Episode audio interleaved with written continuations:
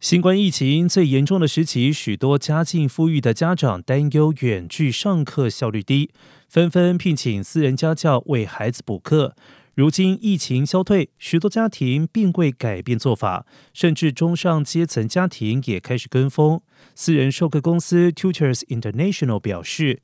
公司多数客户净资产超过一亿元，导师常以随行人员身份陪同雇主家庭在不同国家往返。